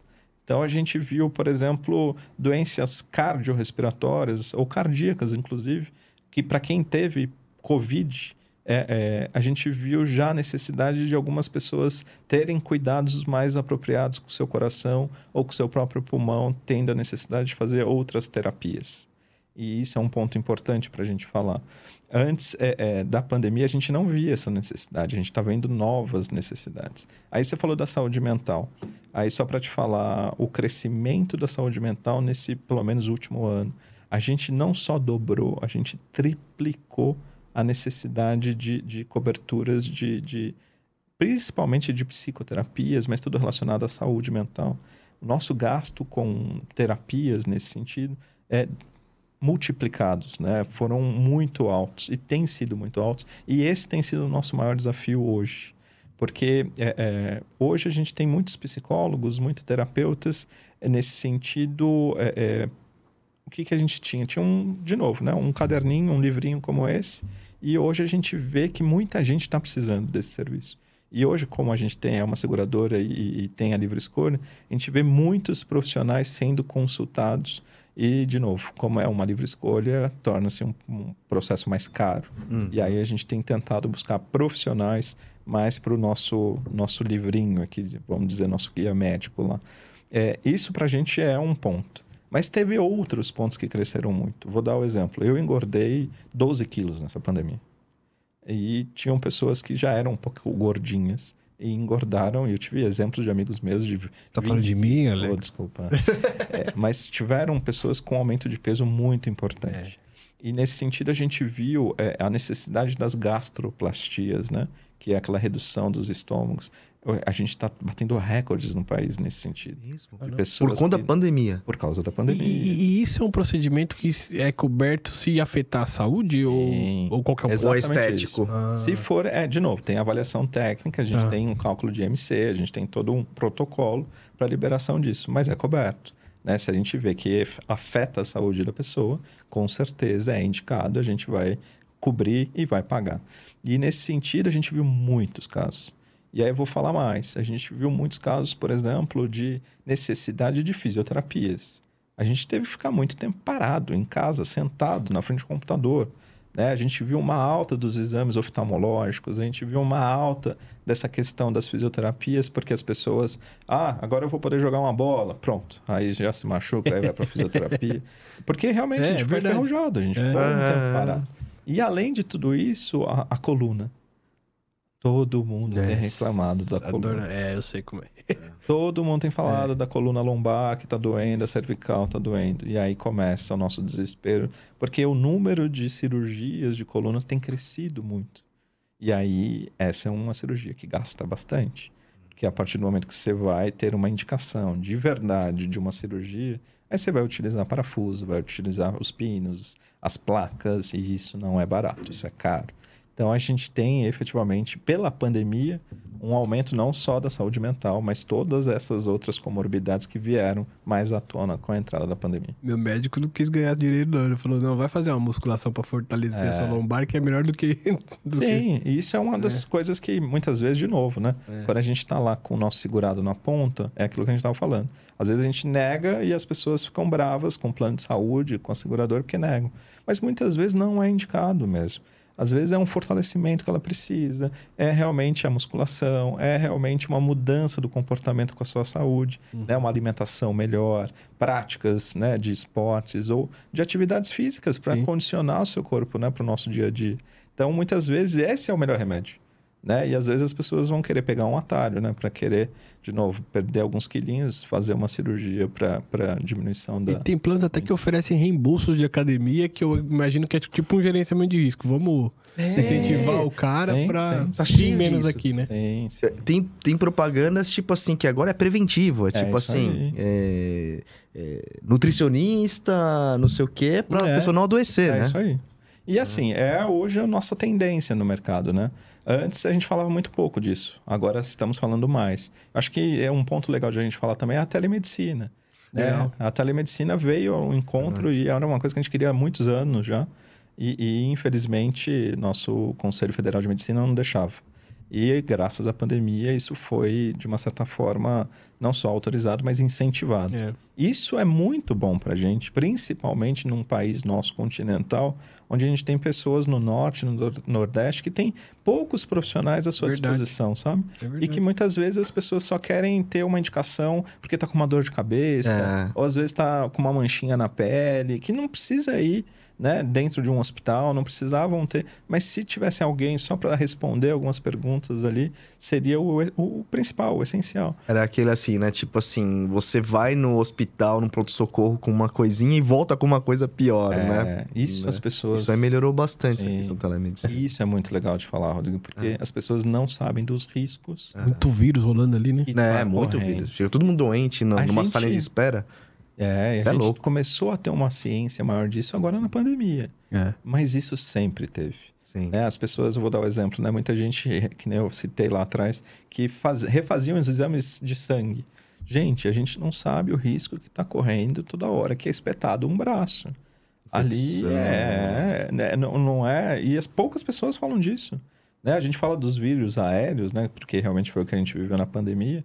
Mas isso era o tempo todo, né? Por exemplo, a gente está numa época sazonal agora de, de, de infecções aéreas, né? De, de doenças é, respiratórias mesmo. E a gente, de novo, se tiver em ambiente fechado, se a gente está em ambiente onde tem mais propagação de vírus no ar, naturalmente você vai ficar com uma comorbidade ali. Então, esse é um ponto que a gente precisa alertar a população, né? Não é porque, não, não deva ir. Vá quando efetivamente for necessário. Não se coloque em risco, né? Ali a gente está falando de ambientes controlados, claro, sempre muito bem limpos. Isso eu não tenho dúvida nenhuma. Mas mesmo assim, é risco. E aí é a necessidade realmente de ver se faz sentido ir ou não. E, e deixa eu te fazer uma pergunta. A gente tem diferenças nos planos, né? Tem o, o produto ABC, é, cada é, operador chama de um jeito. É, essas diferenças são basicamente os hospitais e profissionais, por exemplo. Eu não sei se hospital é por estrela igual hotel, mas vamos dizer, é até o plano X vai hospital a uma, duas, três estrelas e quatro, cinco, enfim, por aí por diante. Ou procedimentos podem estar ou não cobertos também? Não, hoje o rol da ANS ele estabelece, né? A gente tem um rol mínimo de, de procedimentos. Antigamente a gente tinha essas práticas também, né? De reduzir o rol. Hoje você não pode mais, né? É vedado pela ANS. Então, todo plano é obrigado a cobrir aquele rol de procedimentos. Simples assim. O que valida realmente, o que varia de preço, é, são os hospitais, são os serviços de saúde. Eu vou dar o exemplo aqui, não sei se eu posso falar de marcas aqui. Pode, pode. Não tem Pode. problema. Eu tenho, por exemplo, hoje o Fleury, dentro da rede de laboratórios, é o que a gente tem de melhor avaliação por parte dos clientes, de forma geral. Só que esse é um serviço mais caro, né? Eu posso não falar da qualidade, não sei. Né? Não, não- nunca trabalhei no Fleury. Mas eu sei que lá tem profissionais do alto gabarito e isso custa mais caro. Uhum. Vou dar o exemplo do Einstein. O Einstein é o melhor hospital que a gente tem na América Latina. Então, efetivamente, ele custa mais caro. Então, a partir do momento que você vai lá montando o seu produto de saúde, você vai estabelecendo um preço de acordo com essa rede de hospitais, laboratórios, clínicas, né? porque realmente alguns desses custam mais caros. Vou dar um exemplo. A Rede Dor está inaugurando agora um hospital de cinco estrelas. O hospital tem sauna. Caramba! Mas pra quê, cara?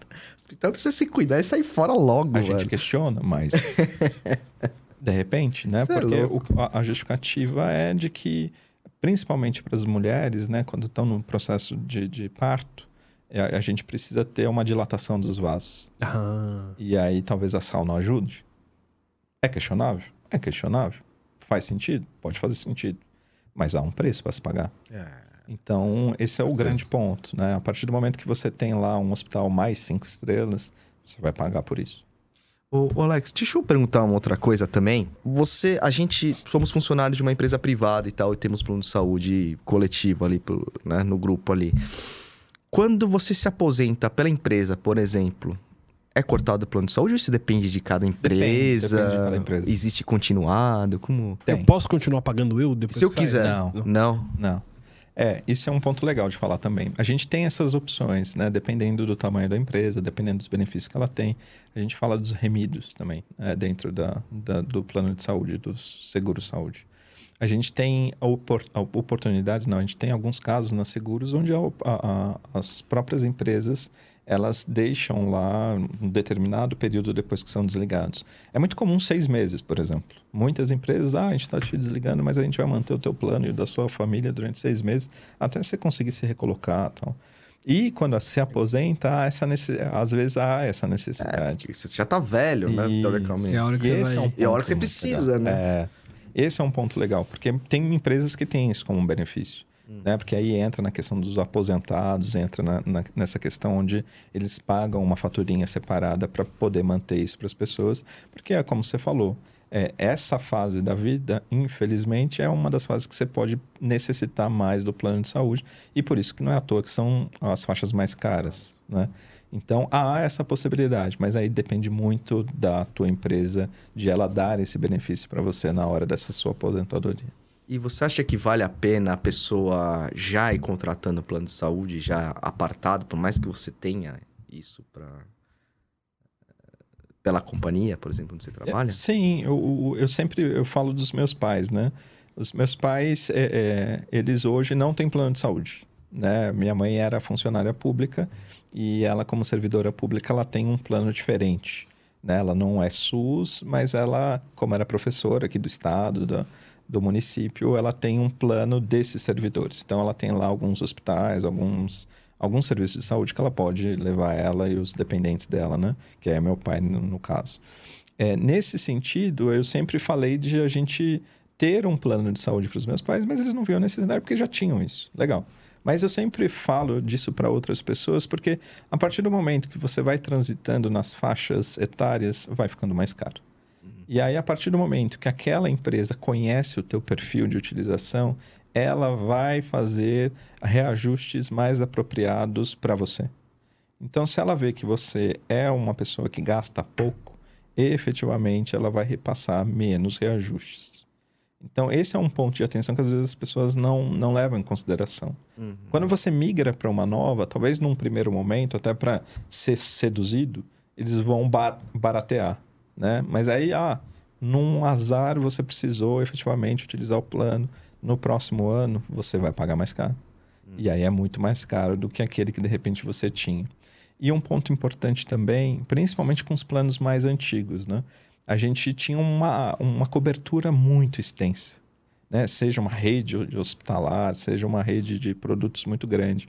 E, é, é, claro, inclusive até itens que hoje o rol não cobre, né? Eu, vi- eu vejo planos antigos que dão coberturas, inclusive, para coisas estéticas, né? E isso, claro, depois foi se reduzindo, reduzindo, e é natural que hoje os produtos eles estão muito mais quadradinhos nesse sentido, né? Então, aqueles que tinham planos mais antigos, antes da INS, por exemplo, né, que é o que a gente chama de não regulamentados, esses nem, não largam de jeito nenhum, esses antigos planos, porque dava cobertura a tudo. Né? Hoje não, hoje a cobertura é um pouco mais restrita. Então, esse é um ponto de atenção. Né? Quem tem planos antigos em casas antigas, pelo menos eu sugiro que não mude. Mas, tendo a necessidade, aí depende de cada um. E, e dá pra rachar a conta, por exemplo. É, eu trabalho numa empresa, tenho um plano de saúde pra mim, pro meu filho e pra minha esposa. E, eventualmente, se minha esposa trabalhasse numa empresa, tivesse uma- um plano de saúde pros três também. Aí um dos três precisou passar por um procedimento, igual esse exemplo que eu dei. Eu consigo pegar reembolso metade num, com a mesma nota, metade num, metade no outro ou, ou não? Sim. Isso é legal falar também, porque poucas pessoas sabem disso. A gente, é, é, quando tem as seguradoras, né? Vou dar um exemplo, a Unimed, a Sul América, né? Uma grande seguradora. Aham. E você tem os dois planos, né? E aí você é dependente em um, titular no outro. Você pode. A partir do momento que você não tenha suprimida toda a necessidade. Então, vamos dizer assim, o atendimento que você pagou foi mil reais. É 500 de cada um, por É, exemplo. se o teu plano cobrir só 500, você só vai pedir 500 da outra. Porque o que, que a gente pega nos casos de fraude? Ah, entendi. Mil de cada um. Exato. Ah, seu espertão, né? E esse é um ponto legal de falar e as pessoas muitas vezes elas esquecem disso. É, a nossa Receita Federal, ela tem hoje um nível de granularidade para buscar casos como esse muito grande. Então, quando você vai lá e coloca o seu custo de despesa hospitalar lá dentro da sua restituição, eu também mando na seguradora todo aquilo que você consumiu. E se a Sul América também manda, você fatalmente vai cair na malha fina. Então, esse é um ponto muito importante, porque a gente pega muitos exemplos como esse de clientes nossos. Principalmente quando está lá fazendo o processo de restituição no sisteminha e na hora que manda, depois cai na malha fina e precisa justificar. E aí eles vão acionando a gente para pedir vários outros documentos para ajudar nesse processo de retificação. E aí, muitas vezes, não tem o que fazer. Quando tem reembolso, então não, não declara, né? É, Não, hoje claro. declara a diferença. não, a né? dife- não, mas se você reembolsou 100%, exemplo, né? Mil, mil, acabou. É, hoje você tem essa opção lá na restituição. Você tem mil reais e você teve, foi restituído de mil reais, você É, um consegue exemplo. colocar. Ah, Agora, se você não, ah, tive mil reais de, de, de- de 500. mas foi 500, aí você consegue restituir os outros 500. Ah, entendi, entendi. Porra, que legal. É, deixa eu perguntar uma outra coisa, o, Alex. É, por que que... é, o que que cobre? É que, assim, é muito... É muito... É muito difícil a gente saber, por exemplo, num exemplo até que o Rafael deu num caso de emergência e tal. Mas, por exemplo, a, o que, por que tem tratamentos que, o- que o plano de saúde não cobre? Tipo, Ou por que, que você tem a surpresa de depois de uma internação eu tive isso. 40 mil Eu, eu tive isso. Meu filho ficou internado no hospital aí, dois meses, de repente veio uma fatura de 30 pau pra eu Do pagar. hospital, não do plano. Do né? hospital, É, é, aí eu acho que foi culpa do hospital de não ter passado, conversado com o plano. Eu acho, espertão, né? Se tiver dinheiro, paga aí. Ó, Eu não tinha, né? É, mas assim, é, o que que... Não tem, tá louco? O que que pagam no pagam? Por que que cobram no cobre? Como que a pessoa sabe disso? Por exemplo, tem exames que depois que você fica lá internado, vê, ah, você vai pagar 3 mil reais. Mas por quê? Né? Isso, isso é bom falar. Vamos lá. É, de novo, tudo depende do, daquilo que você tem de plano. né? Então, vou dar o exemplo, é, não sei se foi o teu caso, mas hoje a gente tem lá na, na- na modulação, por exemplo, você ter planos para cobertura de ou apartamento ou enfermaria, por exemplo. Uhum. Então, vou dar o exemplo do parto. Tem planos que hoje eu só vendo a enfermaria. A enfermaria é um, um- é, é um, um apartamento mais é, que divide pelo menos com duas ou três pessoas em alguns hospitais. Então ali é um pouco mais barato, porque você divide aquele espaço físico com outras pessoas. Legal. Uhum. Só que aí o que acontece? Muitas pessoas só têm esse plano, só que na hora que vai acontecer, ela quer um apartamento. E aí você paga essa diferença de uma acomodação para outra. Ah, você pode escolher isso. Você como pessoa particular. É particular. Isso. Tá. Aí Cobre você- até aqui, essa diferença eu. Você pode ter essa situação. Ah, né? Você tá. pode fazer isso. Tá. E aí não adianta depois pedir o reembolso, porque você não vai ter, porque você não tinha É, essa você- cobertura. Sim. Mas, de uma certa forma, legal. Você pode negociar isso com o hospital, sem problema. É claro, quando você olha lá o preço, talvez você caia um pouco de, de, de costas. Naturalmente, hoje, o, o, o plano, assim, de uma certa forma, ele tem lá suas coberturas.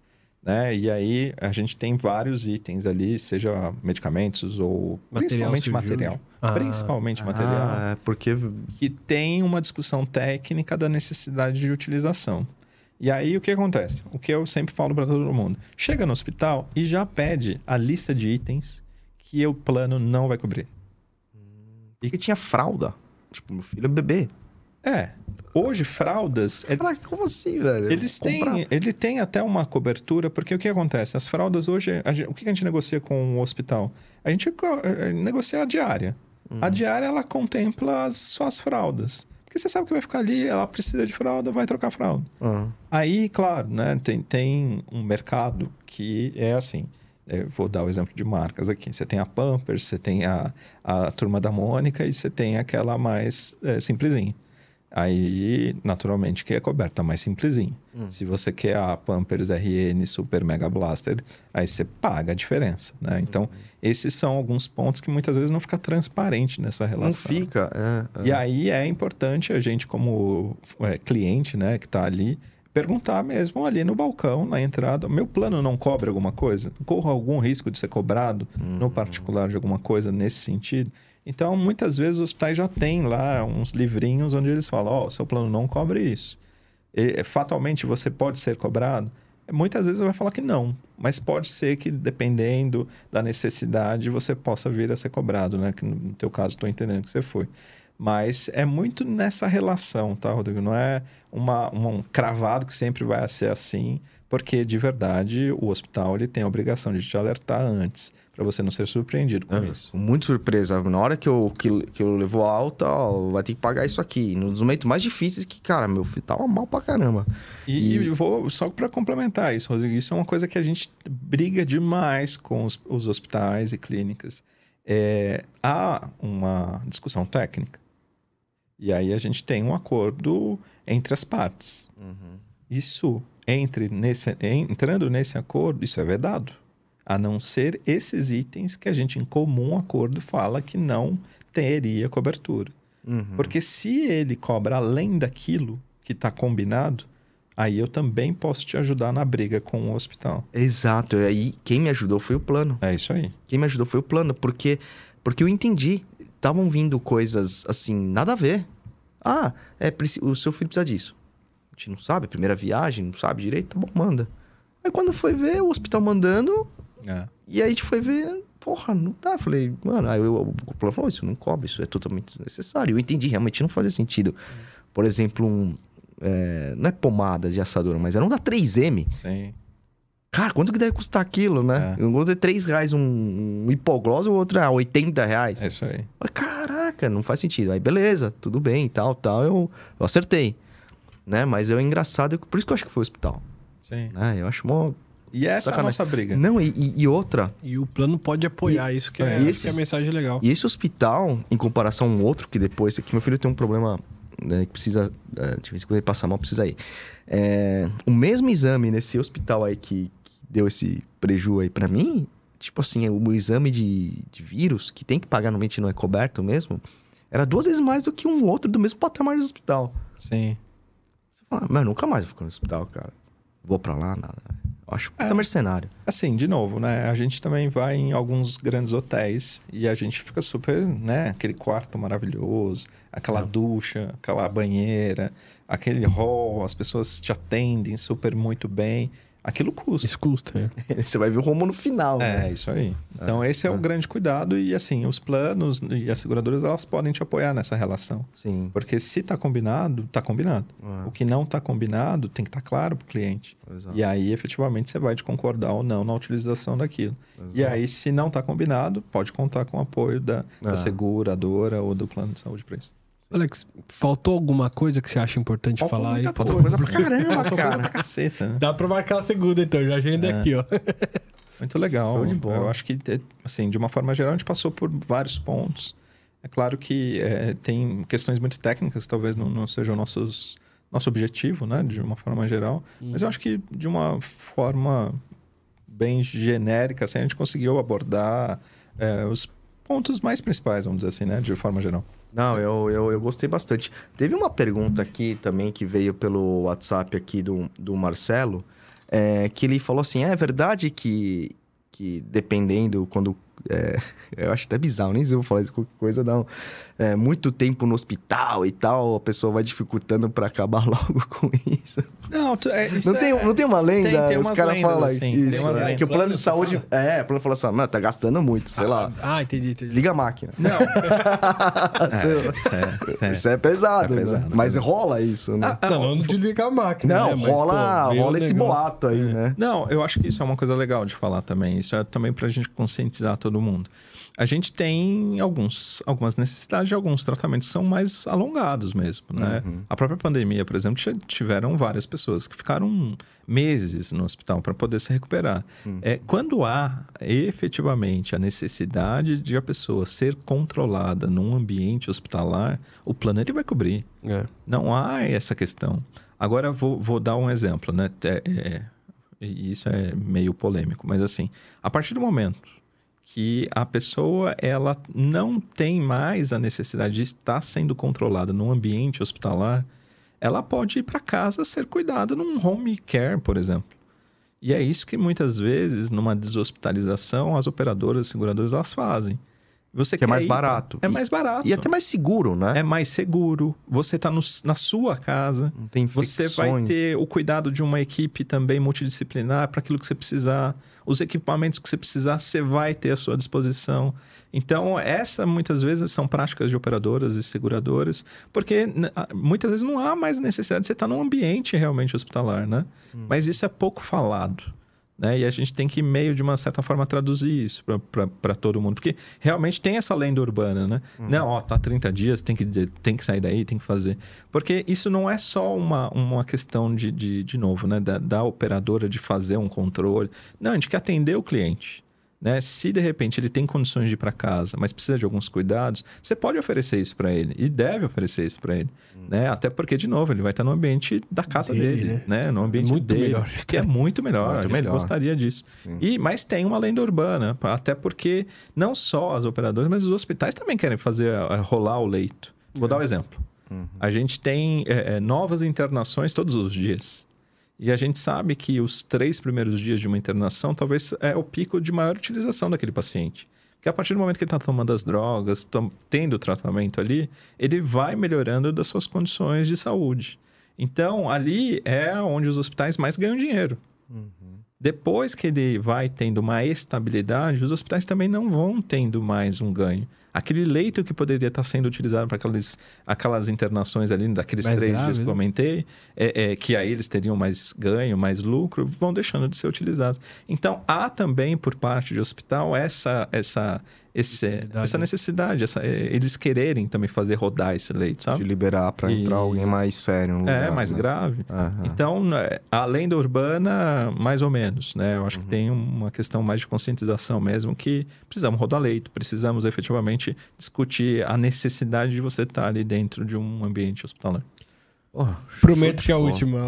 É que vai surgindo é que as vem- coisas. Não, mas Mas só aí pra a até prestigiar vida a, a- a Carol. Só até pra prestigiar a Carol que indicou. A robótica hoje, ela está sendo bem vista pelos planos? Ela barateia, ela aumenta o custo? É um bom, enfim. É, hoje, hoje ele, de uma certa forma, a robótica ainda é uma novidade. Aham. É caro, né? Hoje pouquíssimos hospitais têm robôs para fazer cirurgias. Aqueles de, de distância, de assim? braço. braço? é. Tem pessoas que às vezes ficam no mesmo ambiente, mas hoje em dia tem robôs que você não precisa nem estar mais no ambiente. A gente viu cirurgias recentes, eu acho que até no, Eu no- vi, no- na questão do HC, de, de profissionais que não estavam nem no país, É. inclusive, né? Então isso Caramba. não tenha dúvida, é a demais. evolução e a gente tem que torcer para isso dar Tá certo, certo. e evoluir. Só que o custo disso é muito alto. Né? Hoje, para você operar uma máquina como essa, é como eu, se de repente amanhã quisesse comprar uma Ferrari, eu não preciso só ter o dinheiro para comprar a Ferrari, eu preciso ir aprender a dirigir Entendi. a Ferrari também. Então, há uma necessidade de uma especialização muito forte desse médico para operar uma máquina como essa, né? É claro que, né, e aí falando da tecnologia de uma forma geral, a gente tem visto evoluções, né, claro, ainda muito em testes em muitos lugares, de ser autônomos, né, robôs autônomos que façam essas cirurgias. Medo É. disso. Sim, mas Já a, gente, a gente tem tido, Terminator, né? meu. É, mas isso tá chegando, né? E isso é uma coisa que assusta um pouco os médicos também, né? Aham. Porque a gente sempre ouve falar que os médicos são deuses, né? Nem são deuses. Na verdade, eles são além de deuses, né? e eles perdem um poder nesse sentido, porque efetivamente um robô pode fazer aquilo que eles fazem, assim como todas as outras práticas, todas as outras profissões. Uhum. E aí, isso hoje ainda é muito caro. Então, efetivamente, assim, a gente vê muito mais uma prática quando a gente fala de cirurgias muito sensíveis. Né? Então, eu vou falar de cirurgias neurológicas, cirurgias mais de bebês, que são mais complexos. E aí a gente vê a necessidade, porque tem que ser muito assertivo. Não É. treme, né? Para não tremer É. e para ser assim o, o menor abertura, né? Ser menos invasivo possível. É. né, para não cortar a pessoa toda, para não ficar com todas aquelas é, é, cicatrizes, né? Então, os robôs nesse sentido são muito mais assertivos, mas ainda é muito caro. E aí, é, isso hoje é coberto, mas ainda de uma forma muito restrita. Vamos ver se a gente vai tendo po- popularização disso, né? Que eu não acho que é de curto prazo, eu acho que é um pouco mais de médio e longo prazo. Mas é uma realidade. Legal. Ah, eu legal. concordo. Quanto mais tecnologia, melhor. Eu falei até brincando aqui, né? Dá até um pouco de medo se tiver inteligência artificial, mas... Pô, tem que, tem que utilizar a tecnologia a nosso favor. Boa. Pô, é show de bola, hein? Puta, Obrigado. Papasso, assim. Não, meu. e é um papo de interesse público, né? Disso, é enfim, é, muito obrigado. Eu Acho que, que assim, é, foi um papo que enriqueceu pra mim bastante, assim, e Também. agradeço. Legal, E, e- e desde o primeiro momento que eu falei com você, foi, você foi super aberto Ah, também. é. Muito Eu obrigado, muito cara? de falar dessas coisas. Não, vai ter que rolar uma parte 2. É, vamos, vamos fazer. Aí eu trago algumas coisas, de repente, pra gente provocar. Fechou. Legal, show de Fechou. bola. Valeu. É isso aí, gente. Obrigado. Espero que vocês tenham curtido. É, não Passa um deixe... recadinho aí já, pá. Porra, tô fazendo isso agora. É, não deixe de se inscrever no nosso canal, curtam nossos vídeos, deem aquele like, toquem no sininho. Cara, comentem, coloquem que indiquem que vocês querem trazer, que a gente convide e tal. Mais uma indicação, pessoal. Uma indicação que a gente mesmo. traz mesmo. Quem indica. É, pô, puta papo legal, cara. Muito obrigado. Dá o recado lá da empresa, lá que você fala melhor que eu. É, Era isso que eu tava falando. pra Você falar. Ah, É, pessoal, só lembrando, o Enxurcast é um projeto pessoal meu e do Rodrigo. Tudo dito aqui é de nossa responsabilidade, não tem nada a ver com as empresas que a gente trabalha ou eventualmente tenha trabalhado. Tamo combinado? Alex, mais uma vez obrigado. Espero que você tenha gostado. Gostei demais. Boa. E Eu só tenho a agradecer aqui o convite, pô. Quero já estar aqui de novo pra gente falar muito mais. boa. obrigado aí Fechado. pelo apoio. E- Valeu, gente. que e mais? até a próxima. Até É mais. isso aí. Tá bom, valeu. Valeu, um abraço. Falou, tchau, tchau.